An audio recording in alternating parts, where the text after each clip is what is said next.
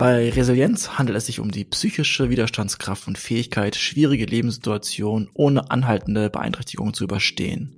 Schwierigen Situationen sind wir auch in der Arbeitswelt immer wieder ausgesetzt, entweder durch knappe Deadlines, komplizierte Vorgesetzte, stressige Vereinbarungen von Familie und Beruf oder sogar Extremszenarien wie Kündigungen.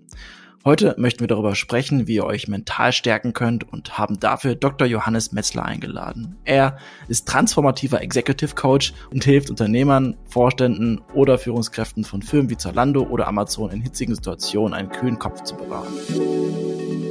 Vielen Dank, dass du dir heute Zeit für uns genommen hast. Ähm, ja, vielen Dank äh, euch beiden für die Einladung. Ich freue mich sehr, hier zu sein und auf unser Gespräch. Hi, Johannes. Du bezeichnest dich selber gerne als passionierter Lerner und hast zahlreiche Bücher über Persönlichkeitsentwicklung gelesen. Wie viel musstest du denn eigentlich lesen, um dein volles Potenzial entfalten zu können? Oh, das ist eine sehr gute Frage. Die hätte ich wahrscheinlich vor zwei Jahren ungefähr noch ganz anders beantwortet, als ich sie jetzt beantworten würde. Wir hatten uns ja zu dem Thema schon ein bisschen ausgetauscht, Alex. Äh, und ich weiß ja auch, du bist ein passionierter Lerner und Leser, vor allem im letzten Jahr gewesen. Und ich habe eigentlich eine ähm, sehr ähnliche Reise durchgemacht über die wahrscheinlich letzten 15 Jahre. Und wenn du bei mir zu Hause in den Bücherschrank gucken würdest, würdest du sehen, von oben bis unten voll mit Büchern, wie ich äh, schlauer, ähm, selbstbewusster, verhandlungssicherer, charismatischer, wie auch immer äh, werden kann. Und das habe ich gemacht, um wahrscheinlich unter anderem mein Potenzial zu entfalten, weil ich immer das Gefühl hatte, mir fehlt irgendwas ähm, und ich brauche noch was, ich brauche noch mehr Fähigkeiten, ich brauche noch mehr Skills, ich brauche noch mehr Wissen, ich brauche noch mehr Techniken, um irgendwann anzukommen und mich so zu fühlen, als würde ich das rauslassen, ähm, wozu ich eigentlich fähig bin. Und diese ganzen Bücher haben mir im Endeffekt nie das gegeben, was ich gesucht habe. Und mittlerweile verstehe ich auch, wieso, weil ich nämlich an der falschen Stelle gesucht habe. Insofern, die Anzahl der Bücher hat es nicht gebracht, um mein Potenzial voll zu entfalten mittlerweile bin ich viel mehr in dem Gefühl, mein äh, Potenzial zu entfalten. Aber das hat nichts mehr, Gott sei Dank, mit Lernen oder mit Lesen zu tun. Aber war es denn ein Buch, was es geschafft hat? Oder waren es alle Bücher? Oder äh, was hat es da, was hat es bei dir dazu, oder wie hat es dazu geführt, dass du dein Potenzial gefunden hast? Im Endeffekt bin ich natürlich darauf gestoßen worden auf eine gewisse Art und Weise. Und wenn ich das versuchen würde, in Worte zu fassen, dann ist es, ich habe ein neues Verständnis vom Leben gewonnen, ich habe ein neues Verständnis davon gewonnen, wie wir funktionieren und vor allem, wie unser Verstand funktioniert. Und auf dieses Verständnis bin ich ähm, über Coaches aufmerksam geworden, bin ich über Podcasts und Videos aufmerksam geworden, so in das ich mich dann immer weiter reingearbeitet habe, natürlich auch mit Hilfe von Büchern. Aber ich glaube, das Entscheidende daran ist im Endeffekt, dass nicht die Antwort in dem einen Buch oder in diesen ähm, Coaches und deren Wissensvermittlung zu finden waren, sondern dass die wiederum nur ihren Finger in die Richtung gezeigt haben, wo die Antwort zu finden ist, nämlich in dem Fall in mir selber oder ähm, in jedem, der ähm, nach dieser nach dieser Antwort sucht. Insofern die Antwort und das Gefühl, in meinem Potenzial zu leben, liegt in mir drin und die kommt durch ein neues Verständnis der Welt. Und wenn man Glück hat, findet man dieses Verständnis der Welt erstmalig in einem Buch oder in einem Video. Ja, oder über dich, also über das Thema Resilienz und Klarheit wollen wir mit dir ja auch reden. Also äh, auf, auf Neudeutsch äh, bist du ja auch ein Clarity Coach äh, oder übersetzt, wenn man das, ich, ich habe Alex auch gefragt, kann man das eigentlich eins zu eins übersetzen? Ein sogenannter Klarheitscoach. Kannst du mal erzählen, was genau ja, du da machst in dieser Rolle. Mhm. Sehr, sehr gerne. Ich benutze ehrlich gesagt zwei unterschiedliche Wörter, mal auch abwechselnd, um mich zu bezeichnen. Manchmal sage ich Clarity Coach oder Klarheitscoach und manchmal nenne ich es äh, transformativer Coach. Ähm, das beleuchtet im Endeffekt zwei unterschiedliche Aspekte der gleichen Richtung, in die ich mit meiner, mit meiner Arbeit zeigen will. Und zwar geht es im Endeffekt darum, dass ähm, ich Coaching so verstehe, dass wir alle die Antworten für alles, was wir als Probleme empfinden in unserem Leben, schon in uns drin haben. Und was dem im Weg steht, diese Antworten zu finden und dann auch basierend darauf zu handeln, ist ein Mangel an Klarheit. Es ist nicht so, dass ich als Coach besonders tolle Tipps oder Tools oder Strategien habe, ähm, ich habe manchmal Ideen, ich habe manchmal Empfehlungen basierend auf meiner Erfahrung, aber ich weiß, dass die, ähm, den größten Effekt meiner Arbeit entsteht, wenn ich meinen Klienten zu Klarheit verhelfe, wenn ich ihnen dazu verhelfe, einen klaren Kopf zu bekommen. Daher das Wort Clarity Coach. Und wie kommt man zur Klarheit? Ähm, da kommt man hin wiederum über das transformative Verständnis, wie wir eigentlich funktionieren und wie eigentlich unser Verstand funktioniert. Weil dieses Verständnis verändert alles, ist meine persönliche Erfahrung der letzten zwei Jahre ähm, und ist auch die Erfahrung, die ich immer wieder mit meinen Klienten ähm, mache. Insofern sind es die zwei Richtungen, in die ich zeige. Das klingt jetzt irgendwie trivial, Klarheit zu haben und dann ist man fertig. Wenn du Coach bist, heißt das, du hast eine Session mit einem Coachee, einem, einem Trainee oder ist das etwas, was du über Wochen, Jahre trainieren musst? Mm, es ist ganz unterschiedlich, weil die Frage stellt sich ja direkt, woher kommt denn eigentlich Klarheit? Und mein, ähm, mein Verständnis ist, Klarheit kommt über Einsichten, kommt über neue Erkenntnisse von innen. Es gibt eine gängige Meinung ähm, in der zum Beispiel Psychotherapie oder auch im, im Coaching-Bereich, dass langfristige Veränderungen viel Zeit brauchen. Also dass wenn wir unser Leben lang oder viele Jahre oder Jahrzehnte sogar auf eine gewisse Art und Weise gehandelt oder gedacht haben, dass es dann auch viel Zeit braucht, um diese Entwicklung wieder zurückzudrehen.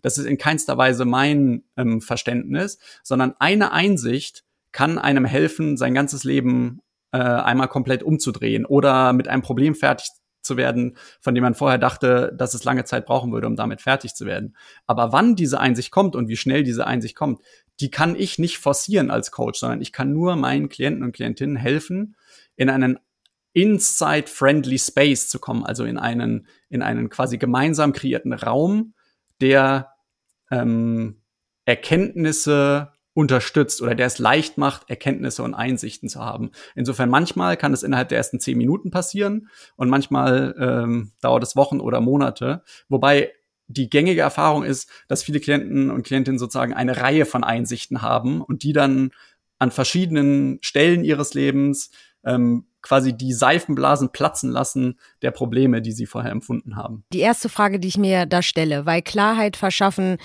Klar, das kann eine Situation sein, äh, die auf mich einprasselt oder ein äußerer Einfluss, der mich überfordert.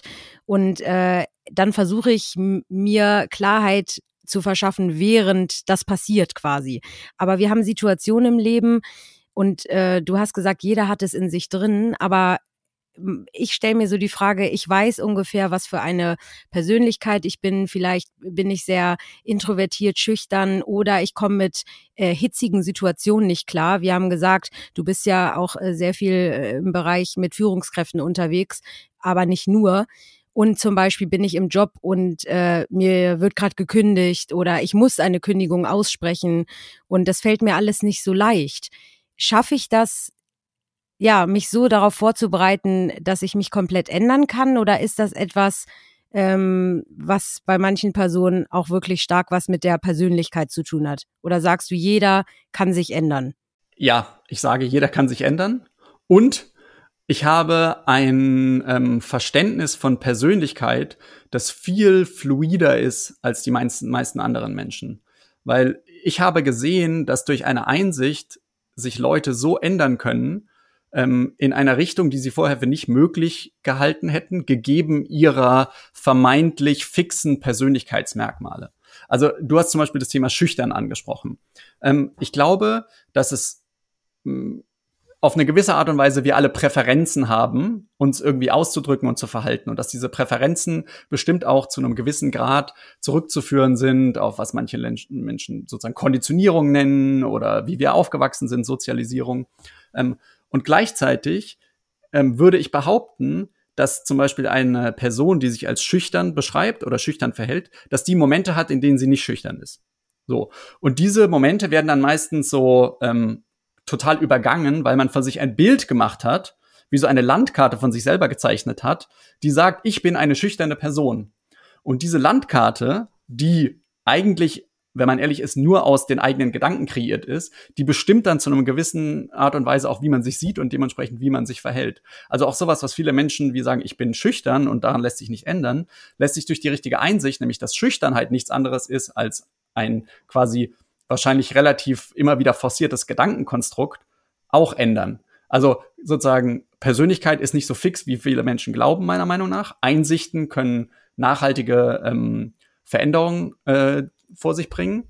Und ähm, die Klarheit ist im Endeffekt die, die einem hilft, genau diese Einsichten zu haben und diese Veränderungen ähm, dann tatsächlich auch, ja, sozusagen auf die Straße zu bringen. Ich würde jetzt gerne versuchen, möglichst praktisch zu werden. Also wir befinden uns ja gerade in einer, in einer Krisensituation mit dem, mit dem Krieg in der Ukraine und ich glaube, viele Menschen haben das Gefühl, dass denen dadurch die Klarheit fehlt, die sind abgelenkt, die sind fast vielleicht sogar schon newssüchtig. Gibt es jetzt einen Weg, denen zu sagen, hey, man kann auch durch so eine extreme Extremsituation mit Klarheit durchkommen? Ja, auf jeden Fall. Ähm, und ich glaube, da setzt wahrscheinlich der essentiellste Punkt an. Es ist ja nicht so, dass jetzt zum Beispiel der aktuelle ähm, Kriegsbeginn die erste Extremsituation ist, der wir in der letzten Zeit ausgesetzt wurden. Viele haben ja auch ähm, sehr stark gelitten unter der, unter der Corona-Pandemie. Und dann gibt es natürlich viele individuelle Schicksale oder Ereignisse, ähm, die, die die Menschen belasten. Und was ich aber sage, ist, dass wir eigentlich ein grundsätzliches Problem haben, ein grundsätzliches Missverständnis, das unserer Klarheit im Weg steht. Und dieses Missverständnis ist, wie ich schon mehrmals gesagt habe, wie unser Verstand funktioniert. Und damit meine ich relativ konkret, dass wir glauben, wir leben im Gefühl unserer Umstände. Also das, was du gerade gesagt hast, würde bedeuten, dass eine Situation wie zum Beispiel momentan in der Ukraine oder die Corona-Pandemie zwangsläufig uns belastet, weil sie eine in Anführungszeichen belastende Situation ist. Also quasi das Gefühl, das in uns entsteht, ähm, kommt aufgrund unserer Lebensumstände, aufgrund von anderen Personen oder eben aufgrund von Situationen wie zum Beispiel ähm, Ereignissen in der Weltgeschichte. Und gerade dieses Verständnis ist das, was unsere Gedanken vernebelt und, und, und der Klarheit im Weg steht. Weil eine Situation wie beispielsweise, was wir Schlimmes alles in den Nachrichten lesen, kann uns kein Gefühl geben, es sei denn, wir kreieren dieses Gefühl von innen heraus. Also es sei denn, wir kreieren durch die Macht unserer Gedanken, durch das Prinzip Gedanke, kreieren wir sozusagen von innen heraus das Gefühl, äh, zum Beispiel ein negatives Gefühl oder ein Gefühl von gestresst sein oder ein Gefühl von Sorge. Aber im Endeffekt können es nie direkt die Umstände von außen sein, die uns dieses Gefühl geben, sondern wir müssen irgendeine Form von, man könnte sagen, Interpretation oder Urteil fällen, die uns dieses Gefühl gibt. Also zum Beispiel hinter einem sorgenvollen Gefühl ähm, könnte stehen, dass man die Sorge hat, zum Beispiel der Krieg könnte auf uns übergreifen.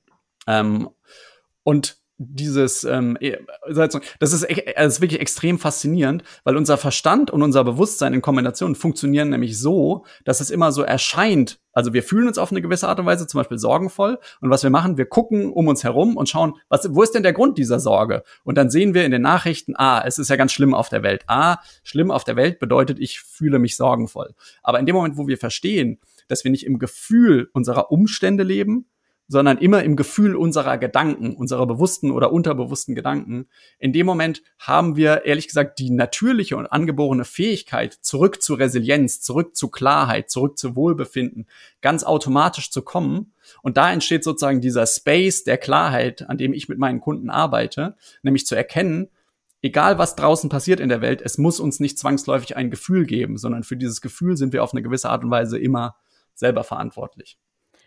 Aber sind es nicht eigentlich auch viel mehr die Sorgen, also gar nicht äh, die Angst, äh, sondern einfach, wenn du musst nicht unbedingt äh, ein super empathischer Mensch sein. Ich glaube, das liegt in der Natur des Menschen, dass du hoffentlich ähm, bei solchen Situationen einfach ja, mitfühlst, Mitleid hast, du, du bist einfach überfordert mit der Situation, gar nicht aus Angst, äh, sondern einfach, ja, um die Menschen eben. Und da frage ich mich nämlich, bei äußeren Einflüssen wie diese Situation oder die Corona-Pandemie, die auch mit der mentalen äh, und mit der Psyche der Menschen wirklich einiges gemacht hat, ähm, und es muss, es sind nicht mal solche äußeren Einflüsse. Wir haben auch drüber geredet, du hast sie auch im Job. Man kann es auf keinen Fall mit diesen zwei Situationen vergleichen, das ist klar. Aber ähm, im Job bist du auch teilweise konfrontiert mit Situationen wie, ähm, weiß ich nicht, du, du hast äh, keine gute Beziehung zu deinen Kollegen oder man, oder man wird gemobbt oder dein Chef kündigt dir. Und äh, das sind so Sachen, da geht jeder Mensch irgendwie unterschiedlich mit um. Vielleicht einer würde sagen, ja gut, der hat mir jetzt gekündigt, äh, ich werde schon was Neues finden. Andere, für andere ist das ein Weltuntergang quasi, ne? Also wo ist der Unterschied zwischen Angst und ich mache mir Sorgen oder ich bin jemand, der sich alles zu Herzen nimmt? Ja, ich glaube, wir haben sozusagen das man könnte schon fast sagen, das Problem in unserer modernen Gesellschaft, dass wir mit Angst zwei ganz unterschiedliche Dinge äh, titulieren. Nämlich auf der einen Seite die Angst, die einhergeht mit einer tatsächlichen physischen Bedrohung, so wie wir es wahrscheinlich in unserer Evolution häufig hatten, in der Steppe, in der Savanne äh, vor wilden Tieren. Und wir es gelernt haben, als menschlicher Körper sozusagen dann gewisse quasi äh, chemischen Prozesse, biochemischen Prozesse in Gang zu setzen, ähm, auszuschütten und dann dieses quasi diesen diesen Powerschub zu bekommen, der Angst, der uns hilft, mit dieser Situation klarzukommen. Zum Beispiel als Fight-or-Flight-Reflex. Und in unserer modernen Gesellschaft, in der wir kaum noch tatsächlichen physischen Gefahren ausgesetzt sind, missbrauchen wir im Endeffekt diesen Angstmechanismus für Situationen, die jetzt mal im ersten Moment keine tatsächliche physische Gefahr für uns darstellen. Und da verschwimmen meiner Meinung nach Angst oder Sorge. Und es gibt sozusagen Menschen, die sind viel sorgenvoller als andere Menschen. Und genau wie du gerade selber gesagt hast, genau die gleiche Situation könnte für die eine Person äh, ein sozusagen Event voller Optimismus, voller Hoffnung, voller Freude sein und für die andere Person ein Event, ähm, aufgrund dessen er oder sie sich dann sorgenvoll oder angsterfüllt oder pessimistisch fühlt. Und das ist im Endeffekt nur Beweis, dass die äußeren Umstände wie so eine Art Dateninput für uns sind und wir diesen Dateninput in unserem Verstand vermischen mit unseren Glaubenssätzen, mit ähm, dem, was du vielleicht für ein Persönlichkeitsmerkmalen genannt hast, mit ähm, vergangenen Erfahrungen oder Erlebnissen, damit wie gut oder schlecht wir geschlafen haben, äh, sozusagen wie gut wir uns momentan ernähren oder ob wir krank sind. Und in dieser Waschmaschine, die dann in unserem Kopf standfindet, da äh, sozusagen der Output dieser Waschmaschine ist im Endeffekt ein Gefühl, ein Gefühl von Sorge oder zum Beispiel ein Gefühl von Freude. Und dieses Gefühl ist eben immer 100 Prozent von innen heraus kreiert und individuell. Und ich sage gar nicht, dass es sozusagen Events gibt, die objektiv gesehen negativ sind ähm, oder, oder schlimm sind. Aber was wir genau daraus machen, ist sozusagen unsere eigene Verantwortung, könnte man sagen. Ich will das nicht zu überstrapazieren, weil es klingt so ein bisschen wie wir sind selber dran schuld, was wir machen, und das will ich auf keinen Fall sagen. Aber auch aus der Traumaforschung weiß man, dass ein dass es eigentlich keine traumatischen Ereignisse gibt, sondern es gibt nur Ereignisse und manche Leute entwickeln ein Trauma und andere nicht. Und deswegen ist es für mich total spannend, da hinzugucken, wie kommt es eigentlich, dass es sozusagen manchen Leuten gelingt, resistent, ähm, äh, resilient meine ich, also sozusagen ohne ähm, Einschränkungen der mentalen Gesundheit durch schwierige Situationen durchzukommen und andere vermeintlich durch schwierige Ereignisse extrem belastet werden und damit nicht klarkommen. Und das ist im Endeffekt nur eine andere Färbung genau der Arbeit, die ich mit meinen Klienten mache. Was würdest du uns denn in dieser Situation empfehlen? Entweder einerseits möglichst viele Medien zu konsumieren und verschiedene Blinkwinkel zu bekommen, um möglichst viel Klarheit zu gewinnen, oder genau das Gegenteil, äh, sich zu informieren zwar, aber möglichst viel davon auszublenden, um dadurch Klarheit zu erhalten. Das ist eine sehr schwierige Frage, insofern, als dass ich eigentlich mich immer weniger in dem Business verstehe, in dem ich Hinweise und Tipps und Ratschläge gebe. Wahrscheinlich würde man sagen, Common Sense ist, sich eher weniger mit Medien auseinanderzusetzen. Und gleichzeitig weiß ich, dass das ähm, Schlauste was du in einer Situation machen kannst, ist es auf deine eigene Intuition und auf deine eigene Weisheit zu hören, um die für dich 100% passende Antwort auf diese Frage zu finden. Weil ich weiß, dass in einer Situation der Klarheit wir alle Zugang zu einer, so, ich nenne das manchmal sozusagen Real-Time Intelligence haben. Wir sind alle unglaublich schlau auf extrem vielen Ebenen, wenn wir klar denken und wissen dann ganz genau, was für uns die richtige, die richtige ähm, Antwort ist auf eine bestimmte Frage. Und ähm, jetzt stellt sich natürlich die Frage, okay, wie kommen wir denn zu dieser Klarheit? Wenn wir nicht in der Klarheit sind, äh, wie können wir denn dann auf uns selber hören? Und ich behaupte ja, das Verständnis darüber, wie unser Verstand funktioniert, das Verständnis darüber, wo dieses Missverständnis liegt, nämlich überhaupt erstmal zu glauben, dass Weltereignisse mir ein Gefühl geben können, dieses Missverständnis ist für den Mangel an Klarheit verantwortlich. Und in dem Moment, wo ich durchblicke, werde ich wieder klar. Deswegen ist sozusagen das Einzige, was ich als Strategie geben kann, ist, immer wieder sich selber zu überprüfen, immer wieder zu versuchen zu bemerken, quasi, wo glaube ich eigentlich, dass gerade mein Gefühl oder meine Erfahrung des Lebens herkommt? Glaube ich, dass andere Menschen oder Situationen mir ein Gefühl geben?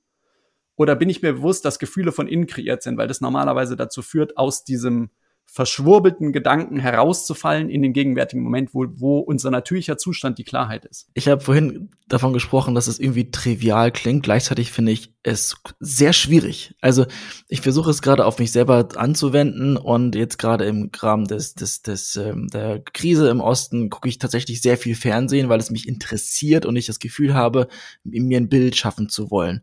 Und seit vielen, vielen Jahren zum ersten Mal habe ich so eine so eine Fernsehshow, äh, Verkaufsshow gesehen, wo einfach praktisch wiederholt wird, dass man diesen diesen Akkubohrer unbedingt braucht. Und ich habe richtig gemerkt, wie diese Art und Weise zu reden und das ist jetzt im Angebot mit der Musik dahinter sich in mein Hirn reingefressen hat und merke, dass das arbeitet meiner Klarheit. Das hat mir die Klarheit komplett weggenommen. Deswegen neige ich jetzt zu sagen, hey, ich lass lieber aus, weil es mich nicht, nicht zur Klarheit führt, sondern eher mich versucht, in eine Richtung zu schieben, in die ich vielleicht gar nicht möchte. Ich glaube, sozusagen aus Common Sense würde ich dir da total recht geben.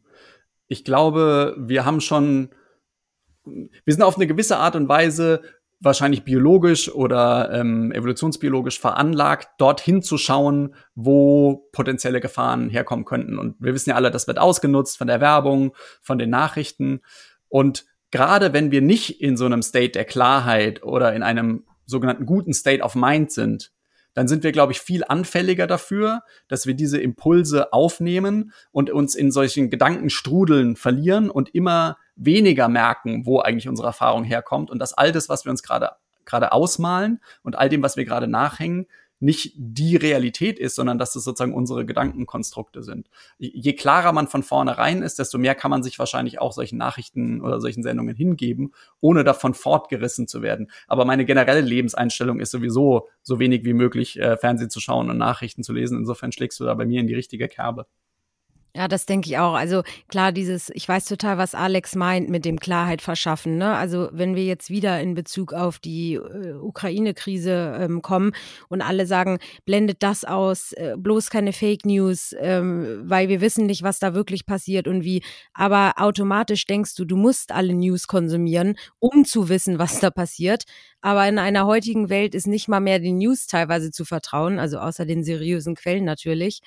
Und ähm, das sind halt so eine Sachen, wie du schon meintest, das ist einfach menschlich so. Weil wer guckt sich freiwillig solche schlimmen Bilder an oder will eigentlich freiwillig solche News lesen?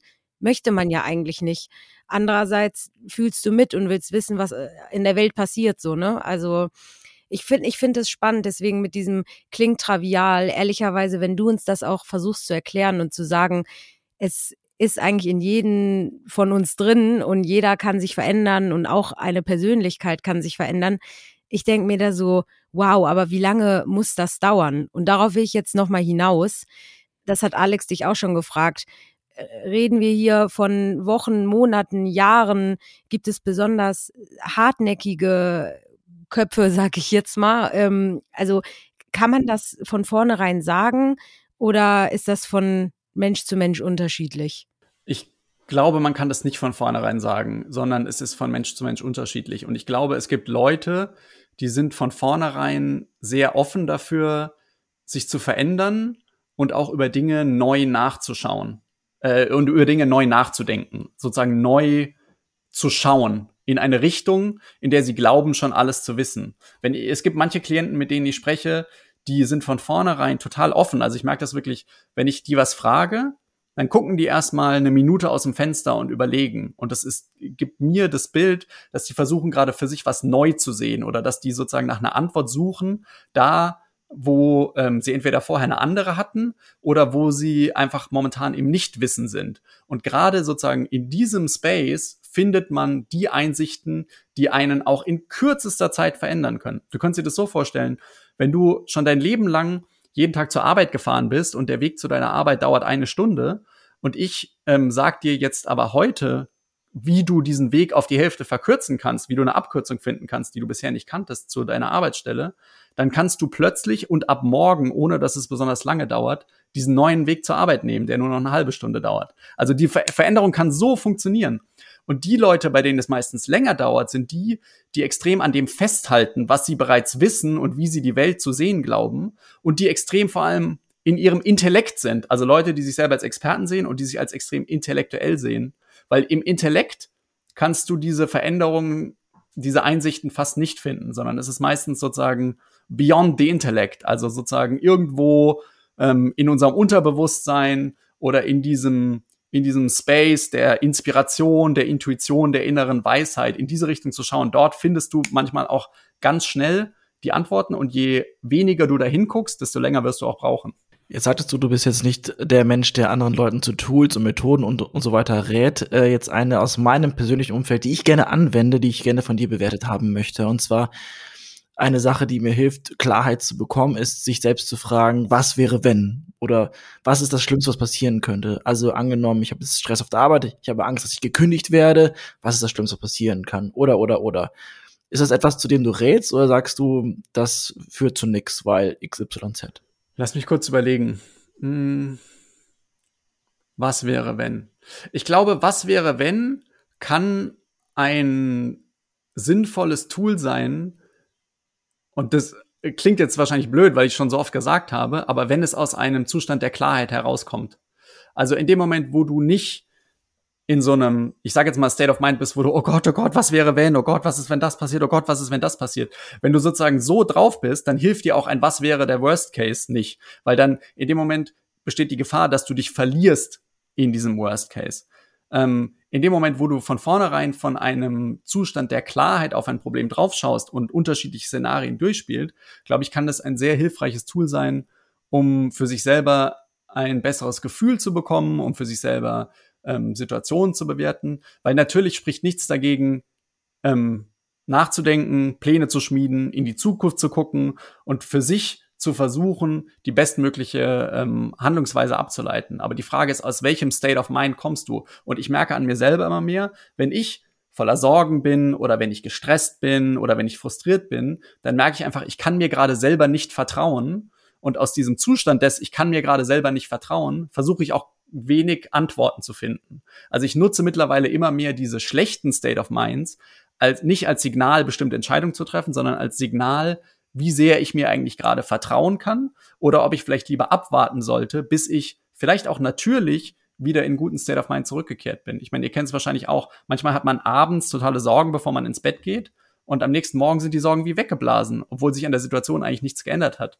Und das heißt einfach nur, dass dann der, der sozusagen der State of Mind in den natürlichen Zustand der Klarheit und der Resilienz zurückgekehrt ist. Und aus diesem State of Mind sieht man eben einfach Situationen viel besser, viel klarer und kann auch viel besser sich entscheiden, was dann als nächstes zu tun ist. Meine abschließende Frage, jetzt wo du das Thema Klarheit für dich so klar gefunden hast, bedeutet das, du liest gar keine Bücher mehr, YouTube-Videos mehr gucken zum Thema Persönlichkeitsentwicklung. Bist du fertig? Äh, nein. Ich ähm, bin aber viel selektiver geworden mit dem, was ich mir anschaue. Und das, was ich mir anschaue, ähm, geht viel mehr in die Richtung, ähm, wie unser Verstand funktioniert. Und das kann man auf verschiedene Art und Weisen anschauen. Es gibt zum Beispiel unglaubliche äh, TEDx-Talks, die sich damit beschäftigen, aus einer neurowissenschaftlichen Perspektive. Es gibt eher spirituelle Texte, die sich damit beschäftigen. Es gibt viel aus der Coaching-Literatur. Und ich äh, ähm, beschäftige mich insofern noch mit der Persönlichkeitsentwicklung, dass ich immer besser versuche zu verstehen, wie wir funktionieren als Menschen aber dass ich immer weniger in die Richtung gucke, was muss ich tun, um meine Persönlichkeit dahin zu entwickeln, damit ich mich endlich gut genug fühlen kann. Das habe ich nämlich 15 Jahre lang gemacht und das war der absolute Irrweg. Das wollen wir ja nicht verirren. Liebe Johannes, das ist ein gar nicht so triviales Thema, Klarheit zu finden. Ich ähm, nehme einiges mit. Ich werde in mich hineinhauen. Ich werde darauf vertrauen, dass die Wahrheit zur Klarheit in mir drin ist. Ich hoffe, du hattest Spaß. Ich hoffe, äh, das ging jetzt nicht so schnell für dich. an alle Zuhörer und Zuhörer, die äh, doch Fragen haben, schreibt uns gerne an stories at new-work.se und sagt uns, ob und wie ihr zur eigenen Klarheit findet. Macht's gut. Vielen lieben Dank euch beiden. Bye.